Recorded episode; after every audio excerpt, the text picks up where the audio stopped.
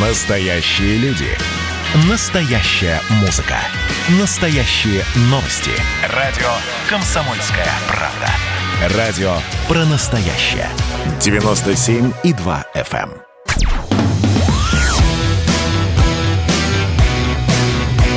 «Война и мир» с Андреем Норкиным.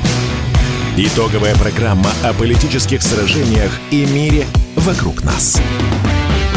Все так и есть. Это наш новый проект, ежедневная аналитическая программа о политических сражениях и мире вокруг нас. И вторник – это день Андрея Норкина. И вот мы здесь приветствуем. Здравствуйте. Да, еще раз здравствуйте. Я вот э, отвечу, ну, в смысле не отвечу, просто зачитаю 6078. Андрей, я медсестра, оклад 5200 официально. Угу. Вот, зарплата 17-18 тысяч – это полторы ставки. Ставропольский край. То есть вот как раз тот пример, о котором ты говорил, когда люди вынуждены там брать, брать еще для того, чтобы хоть какие-то деньги. Хотя, не знаю, 18 тысяч – это Зачем нам сопляжуй Норкин? Потому что кто-то должен жевать сопли 42-64, понимаете? Вы же не в состоянии это делать. Вот я за вас буду сопли жевать. Так, а мы... Мардан э, с Марией Бароновой да. теперь по пятницам в нашем же проекте «Война и мир» и со следующей недели с 8 до 10 утра в... Каждое божье утро. Да, был вечерний Мардан, станет утренний. Хорошо. А, опять про войну, да? Ну, тут, да, тут, тут без прям... всяких, э, да, без всяких э, сносок э, война, которая, слава богу, только что закончилась. Будем надеяться, что надолго. Я имею в виду конфликт в Нагорном Карабахе. Мы сейчас, правда, сначала мы возьмем немножечко политическую такую историю. Дело в том, что мы звоним уже, да, Георгию Георгиевичу? Давайте да, наберем да, да, набираем. Дело в том, что, ну, вы знаете, да, существует Минская группа по Карабаху. Там три сопредседателя. Россия, Франция и э, Соединенные Штаты Америки. Пока вот за все то время, когда было обострение ситуации в Нагорном Карабахе, э, Минская группа обозначилась одним заявлением, правда, на высшем уровне, подписанным Путин, э, Макрон и Трамп. Это заявление подписали. Но, в общем, пока по другим каким-то направлениям Минская группа особо ничего не делала, потому что, я так понимаю, наши решили действовать самостоятельно и оказались правы. Так вот, э, Государственный департамент США, это американское министерство иностранных дел, э, направила нам запрос, э, в котором сообщила, что Вашингтон и Париж хотели бы получить большей ясности относительно роли Турции в прекращении военных действий в Нагорном Карабахе и вообще об условиях достигнутого соглашения. Вот в этой связи наш министр иностранных дел Сергей Лавров э, выказал такое недоумение, потому что он сказал, что были подробным образом э, наши коллеги проинформированы обо всем, а, что касается американцев, то на уровне заместителя госсекретаря более чем полная информация была предоставлена. Странно думать, что уважаемый заместитель госсекретаря своему начальству ничего не рассказал. Хотя по французам, судя по тому, что они сейчас постоянно как-то сливают разговоры Макрона с э, Путиным, может быть, черт его знает, там что-то и не договорили. У нас э, сейчас в эфире э, Георгий Бофт. Георгий Георгиевич, здравствуйте. Здравствуйте. А вот вы как понимаете, что за подробности хотели бы узнать американцы э, о роли Турции и вообще о договоренности по Нагорному Карабаху? Что им непонятно? Я думаю, что это просто выражение некого неудовольствия о том, что, э, так сказать, Россия и Турция договорились вне рамках э, Минской группы ОБСЕ, в которой э, присутствуют США и э, Франция. Вот. Э, со своей стороны Лавров, э, как можно перевести из дипломатического языка, сказал им, что, как говорится, газеты надо читать, там все написано. А э, все ли написано в газетах, Георгий Георгиевич? Я думаю, что в газетах написано все, но в турецких и российских газетах написаны разные вещи. Угу. И, а как тогда понять, где правда? А правды, э, у каждого своя правда, как известно. Нет правды на земле, но правды нет и выше. Так. Да, и, и у Москвы своя правда, которая заключается в том, что Турция не участвует в миротворческих э, мероприятиях, а у Анкары своя правда, которая говорит, что Турция якобы участвует в миротворческих мероприятиях. И вот о трактовках э, а вы-то как это трактуете, двух... Георгий Георгиевич? Вот вы как трактуете? Вот давайте попробуем найти какой-то компромисс между этими двумя э, картинами информационными. То есть мы говорим, что только наши миротворцы находятся на территории Карабаха, вот на тех территориях, которые остаются за армянами, а турецкие представители на территории Азербайджана работают вместе с нами вот в этом мониторинговом э, центре. На территории армянских, э, армянской турки не появляются. И на территории Карабаха. Ну да, да я про это и говорю.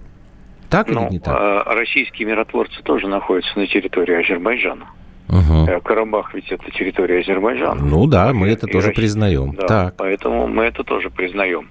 На самом деле, а, юридически миротворческие миссии, которая описана в трехстороннем соглашении президентов а, России, Армении и Азербайджана, она описывает миротворческие силы с участием только России. Да. Однако Турция, говоря о широком примиренческом процессе, имеет в виду свое участие в этом широком миротворческом Э, процессе. Э, и поэтому, э, если, например, российские миротворцы будут на земле, то, скажем, турецкие дроны будут летать в воздухе. Являются ли они частью российской миротворческой миссии? Безусловно, нет. Но давать основания Турции говорить, что они участвуют в какой-то мере в наблюдении за тем, как э, э, азербайджанские и армянские войска соблюдают перемирие, э, они могут это говорить, да. Поэтому мы можем удовольствоваться тем, что Турция формально и юридически не является частью миротворческой силы, а Анкара может удовольствоваться тем, что она таки влезла на постсоветское пространство, более того, в зону ответственности ОДКБ, угу. и там находятся люди, которые имеют непосредственное отношение к турецкой армии. Скажите, пожалуйста, Георгий Георгиевич, э, по вашим прогнозам, насколько будет э, большим и влиятельным турецкое военное присутствие в районе Нахичевани? Э, оно там уже большое и влиятельное еще э, со времени летних совместных учений э, Азербайджана и Турции. После первого инцидента, который был быстро погашен в июле этого года, Турция и Азербайджан провели совместные учения. Я так понимаю, что часть турецких либо советников, либо даже каких-то авиационных сил, типа дронов, там остались в Нахичеване, и там и останутся. Угу. А увеличиваться-то будет этот контингент, как вы считаете? Ну... Может, может быть, американцы просят вот это им пояснить, разъяснить? Ну, чего там увеличивать, если можно в любой момент перебросить какие-то дополнительные силы, но главное затвердить флаг на территории э, СНГ и на территории зоны ответственности ОДКБ. И турки это сделали. А, вот то разрешение конфликта вот этого Нагорно-Карабахского, которое сейчас мы видим, многие записывают как единоличную победу России. Вы согласны? Э, тут много победителей. Там только один проигравший, это Пашинян и Ереван. А, вот, а все остальные победители. А разве Алиев не победитель? А, он вообще триумфатор. А Эрдоган разве не победитель? Он тоже победитель.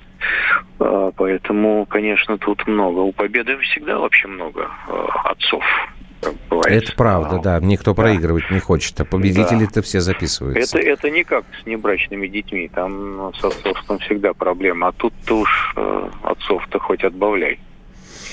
Спасибо большое. Георгий Бофт, э, политолог, был у нас э, в прямом эфире. Ну, не знаю я, насколько это все будет выглядеть прочно. Мне кажется, что самая главная сейчас история – это то, что вот нас в школе учили, роль личности. А Все будет зависеть от того, кто в Армении сейчас будет победителем? Вот Георгий Георгиевич сказал, что Армения это у нас исключительно проигравшая страна в данной истории. И там вот отдельный, самый главный э, лузер, если можно так сказать, это Никол Пашинян.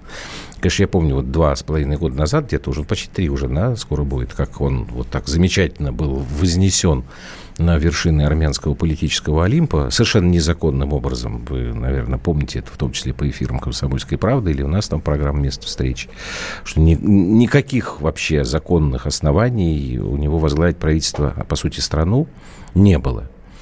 Вот что будет сейчас, мне, честно говоря, не очень понятно. Ну, скорее всего, по ощущениям, Никол Пашинян долго не удержится а, в этом руководящем кресле. А вот что будет дальше, мне непонятно, потому что Там сейчас очень много э, разговоров о том, что э, он совершил, Пашинян, акт национального предательства, нужно чуть ли не возобновлять войну.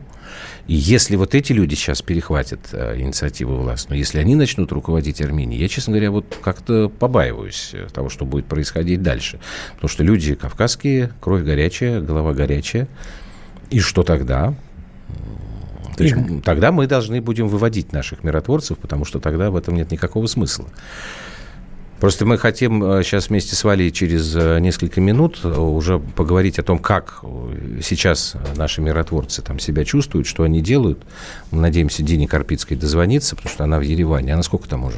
Ну, уже неделю. Уже неделю. Да, она наблюдает, собственно, за окончанием вот этой всей ситуации, за окончанием войны и за вводом сейчас миротворцев. Эм, большой материал Дины у нас на сайте kp.ru и разговоры, его, ее беседы с военными, с и мне бы вот больше... непосредственно миротворцами. А мне еще интересно просто с э, вот жителями Еревана, поскольку как бы в основном все эти политические страсти э, бурлят именно в столице. Вот что там люди думают по поводу вот моих сомнений. Вот кто там будет дальше главным? Ну, я ни, ни секунды просто не, не допускаю, что Пашинян останется там не то, что надолго. А... Это вот не история с Лукашенко. Как там некоторые говорят, вот Лукашенко, там сейчас все от него, все элиты разбегутся в разные стороны. Ничего подобного. Все это происходит как раз в Армении. Там уже все министры почти э, побежали. Кого-то он уволил сам, кто-то уволился. Давайте мы прервемся и вот такой про хрупкий мир э, в условиях этой войны поговорим э, минут через две, да? Да.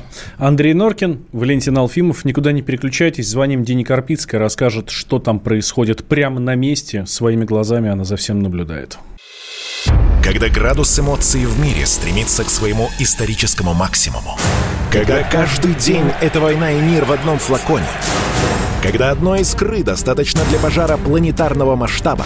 В такое время нельзя оставаться спокойными и равнодушными. 23 ноября на радио «Комсомольская правда» стартует сезон высокого напряжения. Новости со скоростью телеграм-каналов. Эмоции на грани дозволенного. Гости с Олимпа и со дна. Только высокое напряжение спасет мир. Разряд.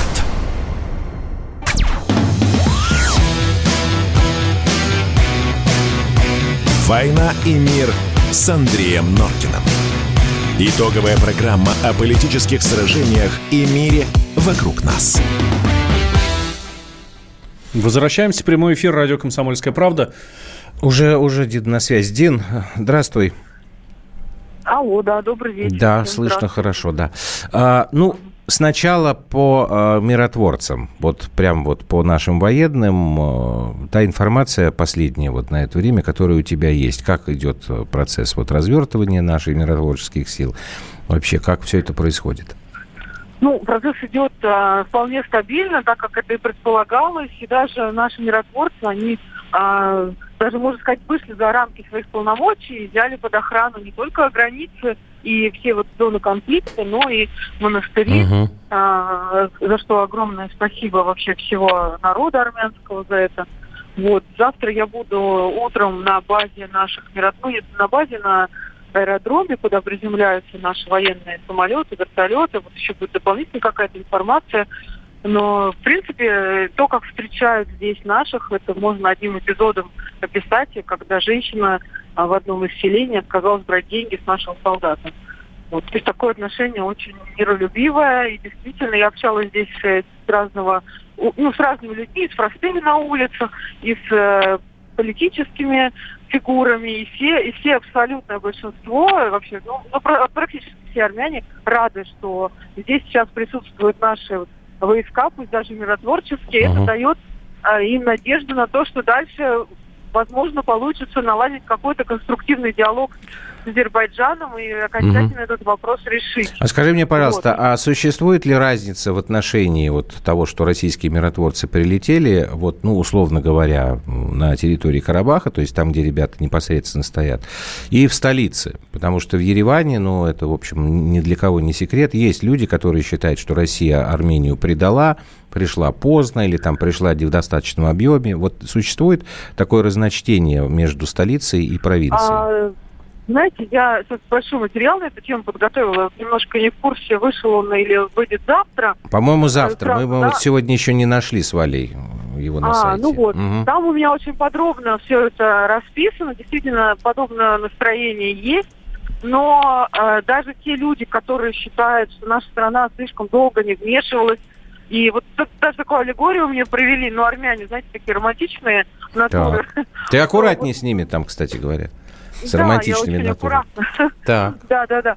А, что вот, мол, Армения это как женщина, которая Россия это как мужчина, и вот о них была любовь, и тут вдруг мужчина посмотрел в другую сторону, и это как бы вот для нас такое предательство, что мы отдали вам всю историю, мы э, весь восточный мир за Кавказе, а он э, ненавидит э, их, э, армян, за то, что пустили вообще сюда Россию, ну, имеется в виду со времен царя, да, uh-huh. вот, а, а вы вот в нужный момент а, нас, значит, не поддержали, должны были тут же броситься в бой за наши земли. Но это говорят в основном люди, которые далеки от политики, от международных uh-huh. отношений. А основная масса людей прекрасно понимает, что Россия с самого начала так или иначе участвовала в этом.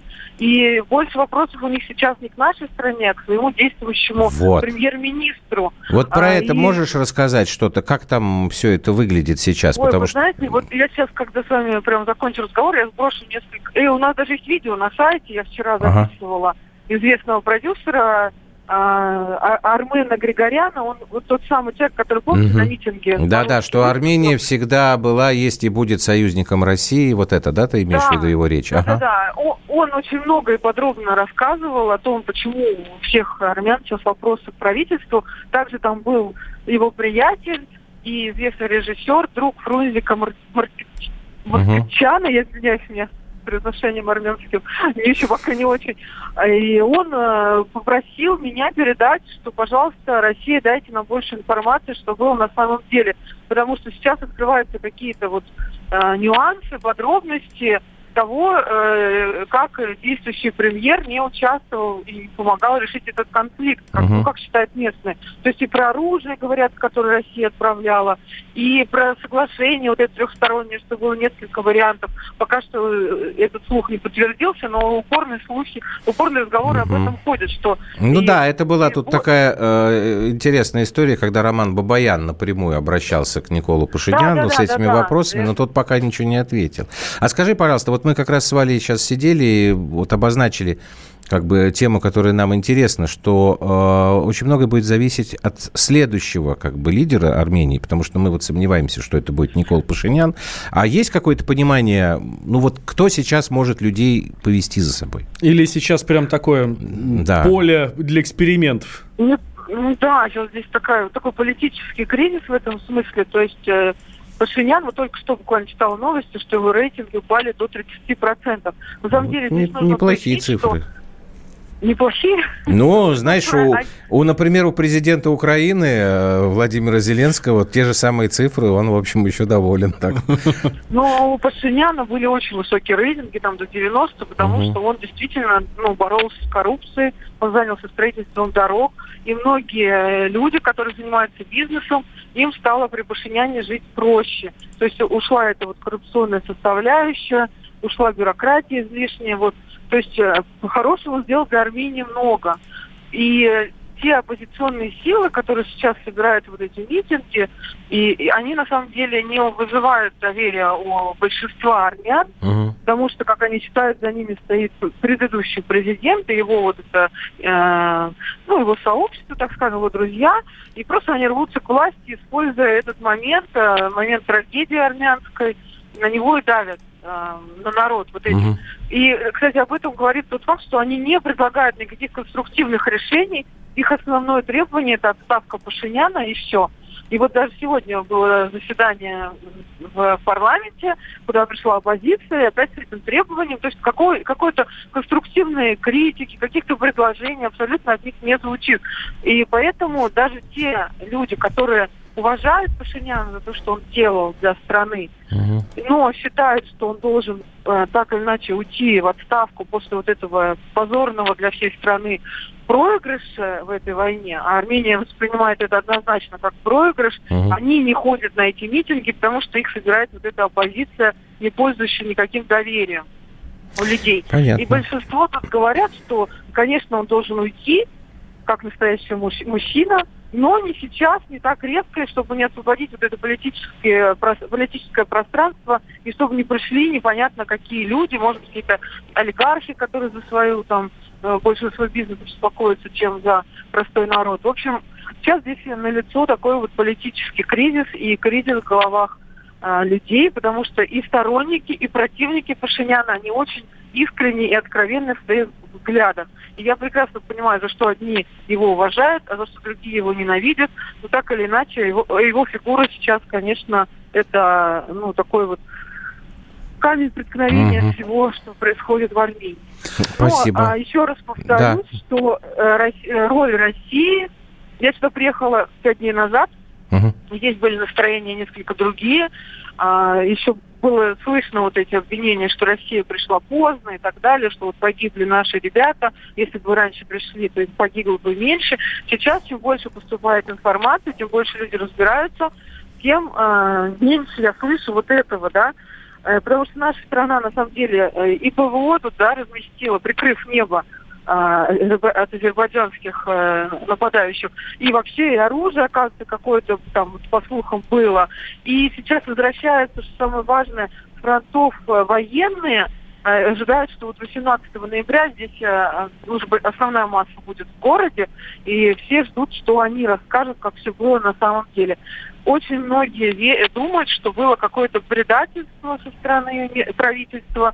Например, вчера на том же там митинге я встретила местного тоже известного КВНщика. Это человек, который абсолютно аполитичен был. Сейчас многие вот выходят на улицу, тем не менее. Он говорит, что он лично в день начала войны пошел, написал заявление в военкомат о том, что готов идти воевать.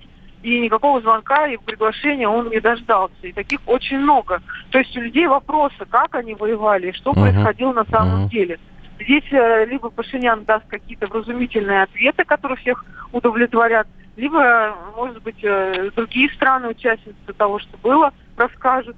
Ну, вот, вот короче, вот одним словом, такая сумятица, Мгм. непонятки в головах вот, и э, в политической жизни страны тоже. Спасибо тебе большое. Дина Карпицкая, специальный корреспондент комсомолки в Ереване. Будем ждать э, новых материалов. Ну, тут я могу добавить только одно, что там сам Никол Пашинян, он неоднократно уже говорил, правда, пока все еще через свой Facebook, вот так пока м, старается не появляться на, на людях, что он не может рассказать всех подробностей того, что происходило, что предваряло соглашение вот это трехстороннее по Карабаху, потому что это якобы кого-то чем-то может навредить. Ну, вот действительно хотелось бы э, вопросы эти ему задать и получить ответ, потому что, ну, то, что как описывали э, ситуацию в, в том же самом Ереване несколько дней назад, это, конечно, был абсолютный гром среди ясного неба, потому что говорили о том, что все нормально на фронте, что в Шуше нет никаких азербайджанских войск, там есть малочисленные диверсионные группы. Я рассказывал об этом в телеэфире,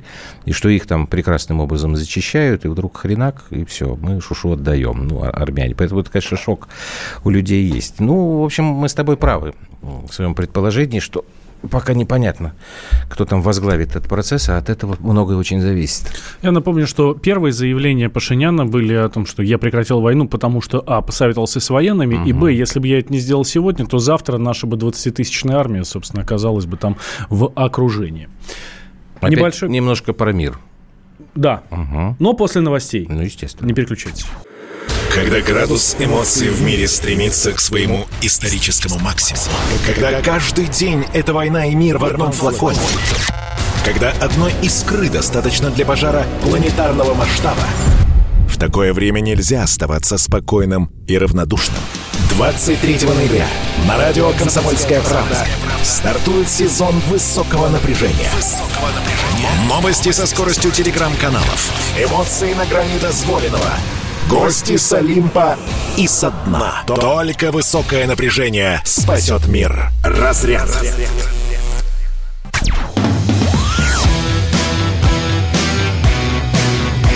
«Война и мир» с Андреем Норкиным. Итоговая программа о политических сражениях и мире вокруг нас. Вот сейчас тоже про книжку Обамы. А, Барак Обама выпустил книгу, да?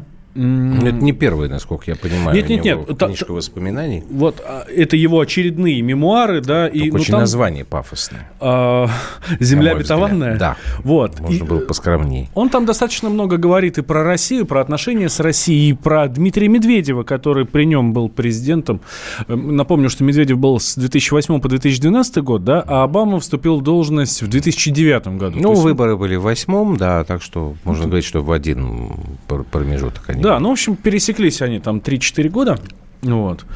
И, в общем, много рассказывает он и про Дмитрия Анатольевича, и, в принципе, про отношения с Россией. И я вот все задаюсь вопросом, вот, привязываясь к названию нашей программы «Война и мир». Угу. Вот это война или мир? Вроде как хорошо рассказывает. А с другой стороны, ну никогда у нас с американцами не было прям суперских отношений. Он не рассказывает хорошо про э, Россию. Он э, достаточно лицеприятно высказывается о Медведеве.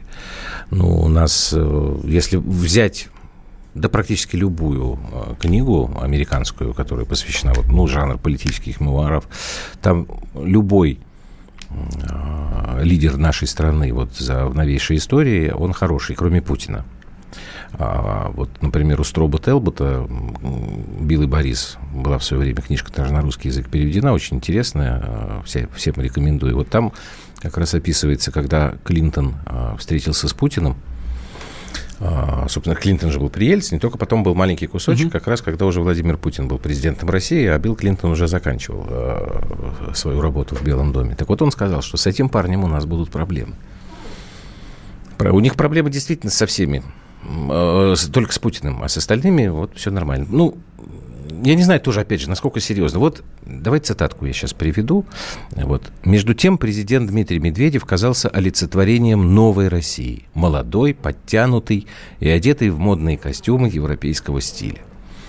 Ну, вообще есть поговорка такая про то, что встречают по одежке в России, но провожают совершенно не обязательно по этой самой одежке. Ну да, молодой, подтянутый. Я не думаю, что Дмитрий Анатольевич был сильнее подтянут и подтянутее, чем Путин, его предшественник. Ну, я не знаю, ты, ты вот э, что хочешь э, подчерпнуть из книги э, Барака Обамы? Хочу понять Почему было тогда относительно хорошо, а потом относительно нехорошо? Так? Да, в том числе. В том числе. Вот, кстати, даже несмотря на вот эту вот на вот эти вот достаточно хорошие, достаточно позитивные слова Обамы про Медведева, в то же время он говорит, что, тем не менее, Дмитрий Медведев был далек от молчаливого согласия по многим вопросам. Ну, в частности, да, мы... по иранской ядерной Да, в, част... в частности, по Ирану. То есть, э, это не сказать, что Медведев прям шел ну, нет, навстречу. Ну, конечно, нет. Конечно, нет. Хотя мы знаем, что многие говорили, что там ну, давай, политика Бориса да, Ельцина, давай, например, давай была вот именно такой. Естественно, потому что политика Бориса Ельцина была вообще совершенно по-другому строилась, и другие люди у нас занимались внешними э, политическими вопросами достаточно. Вспомните Андрея Козырева, того же самого. Давай так вот откровенно. А, Дмитрий Анатольевич Медведев 4 года, 4 года или 5 да, 4. Нас, я уже забыл. 4 года. Был президентом. Ты можешь назвать мне сейчас а, хотя бы два а, решения Медведева, оформленных президентским указом, которые потом не были бы отменены. Я знаю вот одно. Время? Время у нас, по-моему, вернули. Когда mm. были несчастные коровы. Потом, у нас-то, у нас-то как потом... раз сейчас время не переводят. Нет, ну, подожди. Время осталось, вот как Медведев сделал, или потом это тоже отменялось? Нет, все, вот это, как все, Медведев Медведев отменил, перевод Значит, два. Все. Потому что я про время я вот сомневался, я знаю про общественное телевидение России. Угу. Это СМИ появилось благодаря распоряжению э, Дмитрия Анатольевича. Ну а как же война 08-08-08? Война 08-08-08, при всем уважении, думаю, операция проводилась под э, тщательным контролем премьер-министра. Я думаю так. Меня убеждает в этом э, история с началом операции в Ливии. Если ты помнишь, когда Дмитрий Анатольевич выступил сначала сказал, правильно, террористов надо, значит, призывать к ответу. А на следующий день выступил премьер-министр и сказал, что не хрена лазить во внутренние дела других государств. И вот как-то. Ну, давайте мы все-таки попробуем разобраться в этой книжке Обамы. Политолог Дмитрий Дробницкий сейчас вместе с нами в эфире. Дмитрий Олегович, здравствуйте. Здравствуйте. Вот э, эта характеристика Обамы Медведева, то есть это символ э, олицетворения новой России. Насколько она точна, как вы думаете? Это действительно была какая-то новая Россия, а потом она куда-то пропала? Да нет, я думаю, что здесь скорее речь идет о субъективном каком-то видении Барака Обамы, причем mm-hmm. даже не столько, может быть, его там каком-то собственном, глубоко прочувственном таком мнении, а сколько о том, как он вообще рисовал мир для других. Как публичная фигура, как политик. А То есть Вообще... вы хотите сказать, что Медведев как-то укладывался вот в некое представление Обамы о мире, о людях, которые должны ну, вершить ну, его судьбы? Я, мне сложно залезть в голову, так сказать, Барак Хусейновича Обаме, но во всяком случае я могу сказать, что э, риторически, да, вот как он представлял для всего мира, что должно происходить, кто он такой, кто другие лидеры других государств. Это действительно очень подходит. Uh-huh. То есть в некотором, в некотором смысле Обама, он же сам про себя говорил, что я вот, помните, это уже сейчас давно забытая такая как бы история, да, но на самом деле он ведь говорил о том, что э, он представляет из собой изменения и надежду, что это совершенно другой будет мир. Начало вообще деятельности Барака Обамы, как человек, который ездил, чуть ли не извинялся за все э, нехорошие вещи, которые Соединенные Штаты сделали за последние десятилетия в мире, о том, что нужно все переосмыслить, но и все, с другой стороны, должны понять американское видение мира. Он такой ездил человек и читал всем лекции. Ну, за это и Нобелевку получил по истечении первого ну, года президентства. Ну, как по истечении первого срока, он практически еще ничего Первого года, первого года он первый же год получил, конечно. Вот. Но это ему, так сказать, такая премия была. Было тогда непонятно, то ли это подстава, то ли это аванс. Вот, но было ясно, что, в общем, скорее всего, это просто конец Нобелевской премии мира.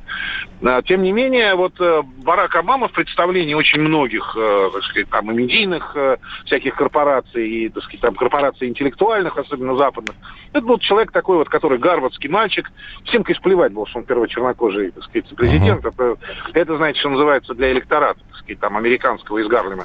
А вот что действительно это гарвардский мальчик, это человек, который действительно полностью выкормлен был, так сказать, таким вот глобальным интеллектуальным классом, и что он читает всем лекции э, о том, как должен быть устроен мир.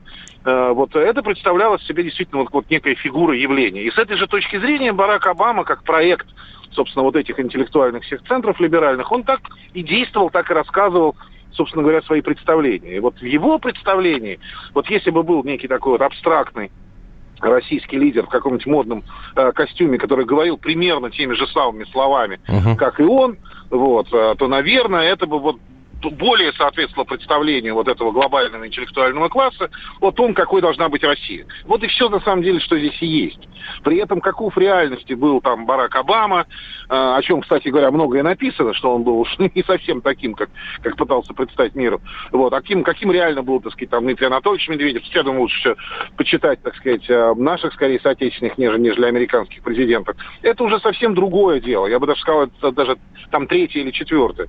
А вот то, что Барак Обама любого человека вообще представлял именно сквозь призму вот этого даже не своего собственного представления, а вот того самого проекта Обамы, который был, э, так сказать, э, собран и сделан в 2008 году, это действительно так.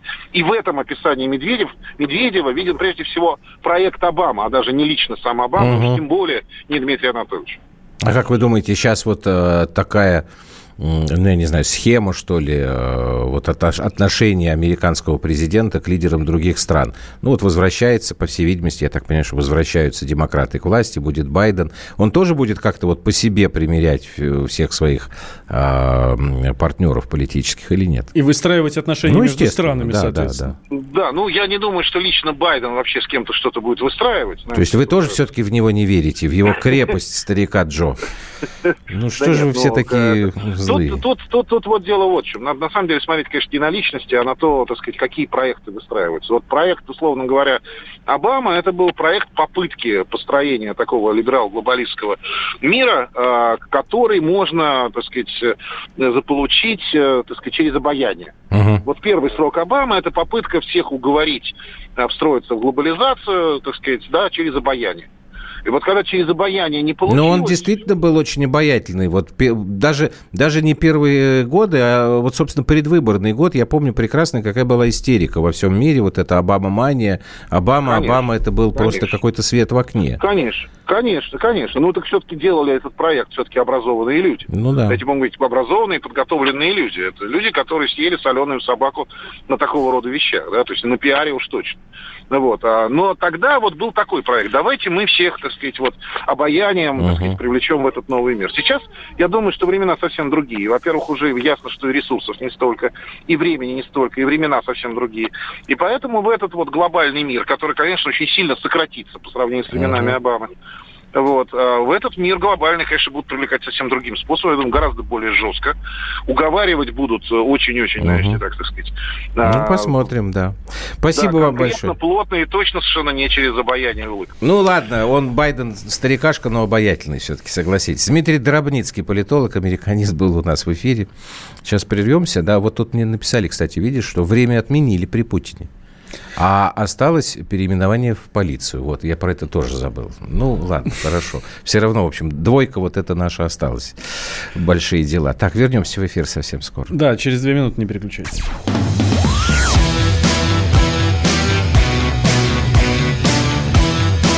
«Война и мир» с Андреем Норкиным. Эдвард, здрасте, меня слышно? Да, Олег Владимирович, вас отлично слышно. Я тот человек, который в течение ближайшего часа верноподданнически будет поддакивать вашим монологам. Главное в таких случаях не спрашивать, а что произошло с предыдущими соведущими. Ой, слушайте, не дай бог поддакивать, потому что в споре, иногда даже в таком эмоциональном споре, и есть главный секрет успеха нашей программы. А так получается, что мы просто жертвуем от щедрот наших а в ответ получаем пощечины и плевки. Надо ли это нам? Слушайте, вы обещали поддакивать, в итоге я поддакиваю, потому что я совершенно с вами согласен. Отдельная тема с Олегом Кашиным и Эдвардом Чесноковым. На радио «Комсомольская правда». По будням в 9 вечера по Москве.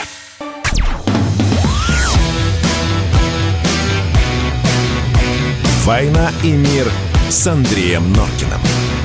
Итоговая программа о политических сражениях и мире вокруг нас. Тут 9358 пишет, 080808. Военные сами приняли решение без всяких премьеров и президентов. Ну, нет. 9358. Скажем так, что у вас несколько наивное представление, а, потому что было, конечно, не так. И наши военные были в состоянии войти раньше, и они стояли у Рокского тоннеля и ждали приказа. И местные жители осетинские, вот буквально, я вам сейчас рассказываю то, что происходило, приходили к э, нашим танковым колоннам и говорили, почему вы не входите на нашу территорию.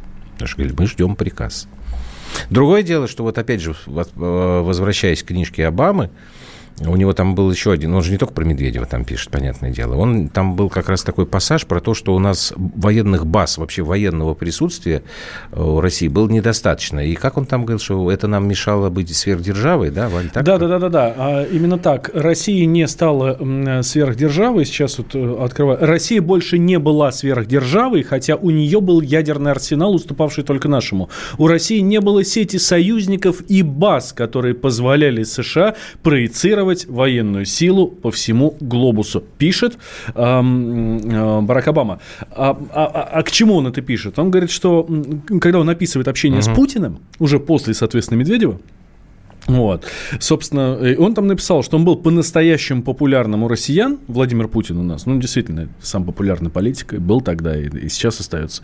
Вот. Но у него была одна проблема. Вот Россия не вот была сверхдержавой.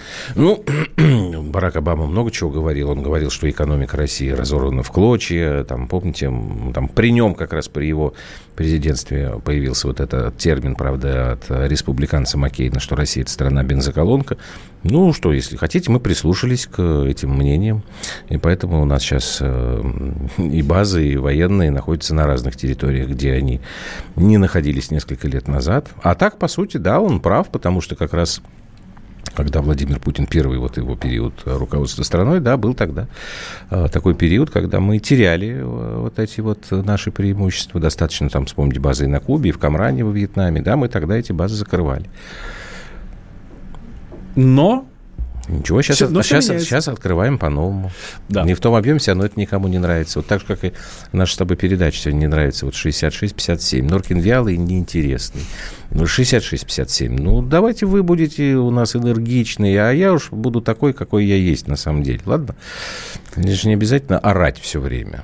8 800 200 ровно 9702 наш номер телефона. Ну, открываем наши шлюзы. Звоните. А, Давайте пообщаемся. Мы с вами. вы с Объясни нами, еще там, раз, с объясни еще раз, потому что очень многие считают, что я сожрал Мардана, подсидел его, что Сон Горкин, как всегда, значит, похреначил Заткнул рот. свободу слова, да, видимо, люди подключаются и э, боятся, что Сергей Мардан куда-то пропал из эфира. Нет, Сергей Мардан никуда не пропал из эфира. Вам даже больше скажу. Сергей Мардан теперь будет эфира даже больше. Со следующей недели он а, будет уже не просто вечерним Марданом. Точнее, он не будет больше вечерним Марданом. Он будет настоящий такой утренний Мардан. Вот, как говорится, да. С 8 до 10 утра каждое утро Сергей Мардан и Мария Баченина, значит, будут а, в утреннем эфире. Это первое. Второе. Мы запускаем наш новый проект Ну, «Война и мир». запустили Да, собственно, вот сегодня мы его запустили. Наш новый проект «Война и мир» — это ежедневная аналитическая программа о политических сражениях, собственно, почему война, да, и мире вокруг нас. Ну, то есть, э, соответственно, почему мир. Каждый будний день с 6 до 8 вечера эм, авторитетные ведущие, знаковые эксперты, э, Рома Голованов вместе со своими гостями будет по понедельникам, Захар Прилепин эм, по, вторник, э, по средам, директор ВЦИОМ Валерий Федоров по четвергам и, собственно, ваш любимый Сергей Мардан вместе с Марией Бароновой в пятницу будет не только утром, но и в пятницу вечером с 6 до 8 вечера будет закрывать неделю. А вторник у нас день Андрея Норкина. Вот. Ну, мы с тобой будем все время, правильно? Да. Хорошо. Вот. А, 8 800 200 ровно 9702 наш номер Там телефона. уже есть звонок, по-моему. Да, Денис. Здравствуйте. Денис из Москвы. Да, Здрасте. здрасте, здрасте. Ну, три момента я хотел бы Давайте. напомнить. Все-таки по поводу времени, чтобы мы закончили. Э, Давайте, поставьте точку. Ну, Да, при Медведеве было вечно летнее время, а потом отменили, те- сделали вечное зимнее Вот. время. Это вот, отменили. да, Так. да. Второй момент. Ну, перевод-то я часов отменили при Медведеве Да, привет, совершенно верно. и не Просто, вернули. Нет, потом перевернули в другую сторону. Да какая Как разница? не понимаешь? сторону. Главное, не переводим Да, теперь. Так. и переводим. Второй очень важный момент, за который я, конечно, безумно благодарен Дмитрию Анатольевичу, просто Мгм. низким ему поклон, готов простить ему очень много. Это то, что он снял Лужкова, вот которого, от которого меня просто Мгм. тошнило до такой степени, что я просто уже не знал, куда мне вот деваться. Причем не просто снял, а в связи с утратой И- доверия. да, и Да, Юрий я Михайлович был получу. первый, кого с такой формулировкой уволили. да, да, к сожалению, как бы его не посадили на пожизненное заключение, а также его члены его команды, вроде Ресина и Бирюкова, по-прежнему в обойме. Вот. Но я надеюсь, Слушай, что они вам-. Вам так насолили-то чем-то. Да, вот насолили, просто не представляете. И Ага. третий момент, все-таки я хочу вот опять же сказать, что вот на мой взгляд, и на мой личный как бы карман, а, Россия никогда в жизни в современной истории не жила так хорошо, как жила при Дмитрии Анатольевиче. То есть а, просто в качестве примера цифры, да, то есть в пересчете на евро моя зарплата была при Дмитрии Анатольевиче там 6,5 тысяч евро, сейчас Ага. она 3,5. Вот просто как бы вот э, такой наглядный пример. При этом были перспективы, был все-таки как бы мы не были в кольце врагов, что называется, а сейчас перспективы наши не Ну, а вы, вы считаете, что это прям вот заслуга Дмитрия Анатольевича? Это не просто как бы конъюнктура так сложилась? Нет, заслуга Дмитрия Анатольевича в том, что он, по крайней мере, не подцапался со всем миром, да, а заслуга э, Владимира Владимировича в том, что мы сейчас находимся, так сказать, в очень славных компаниях вместе там с Северной Кореей там, и так далее. Ну и, в общем-то, как бы... То есть вам, вам Дмитрий Анатольевич больше нравится как президент, как руководитель страны? Да, получается ну, так? Дмитрия Анатольевича, смотрите, у нас действительно Ага. война с Грузией достаточно такая, вот если уже говорить, у кого Ну да, да, да. Дмитрий Ага. Анатольевич, в принципе, они присутствовали, да, помимо прочего. То есть он был, конечно, очень таким милым, но при случае он мог и показать кое-чего. Хорошо. Ладно, спасибо вам большое, Денис. У нас просто время заканчивается. Насколько я понимаю, 30 секунд осталось. Ну, надо до свидания говорить, правильно? Да, да, да, да. Давайте прощаться. Спасибо, друзья, что были с нами. С возвращением вас да, еще спасибо раз, вам большое. Спасибо всем, кто написал хорошие слова, и тем, кто критикует. Давайте до следующего вторника я с вами прощаюсь, а вы программу «Война и мир» с Слушайте каждый день, будни с 18 часов в эфире «Комсомолки». Валь, спасибо тебе тоже. А, что ж, действительно, давайте прощаться до следующей недели. Завтра, завтра и на этой неделе еще по, по вечерам Сергей Мордан. Ну а со следующей недели, я вам уже рассказал, придет «Война и мир».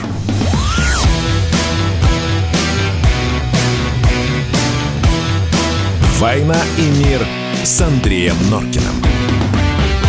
Андрей Норкин возвращается на радио «Комсомольская правда».